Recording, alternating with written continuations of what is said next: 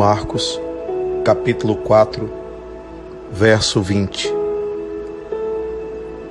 E estes são os que foram semeados em boa terra, os que ouvem a palavra e a recebem, e dão fruto, um trinta, e outro sessenta, e outro cem. Existe um projeto divino que se estabeleceu sobre a face da terra através do anúncio do Evangelho por meio dos lábios de nosso Senhor Jesus Cristo. Esse projeto se cumprirá. E esse projeto procura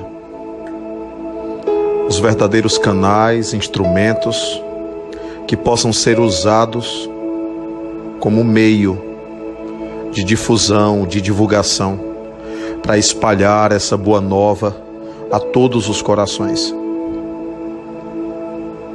Os solos férteis são o coração daqueles que não só se emocionam com a mensagem do Cristo, não, a sua alma não vibra apenas em função da beleza do Evangelho.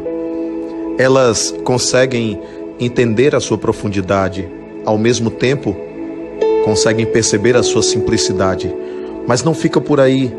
Essas pessoas não só se entusiasmam, elas não só abraçam a missão de anunciar essa mensagem aos inúmeros corações humanos, elas vivem elas aplicam, elas naturalmente transformam isso em gesto, em ação. Elas não ficam só na palavra, no balbuciar, no discurso, na mera pregação. Não, elas vivem.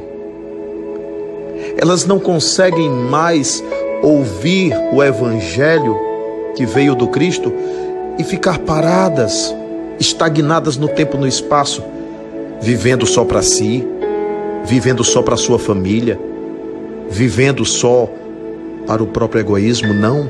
Elas rompem essas muralhas esses muros, essas barreiras, elas vão ao encontro da dor, do sofrimento, elas vão ao encontro do faminto, do sofredor, elas vão ao encontro do encarcerado, do doente, elas vão ao encontro daqueles que Jesus acompanha de perto. Essa é a terra fértil. Eu espero que possamos ser terra fértil, pois precisamos muito de evangelho na atitude.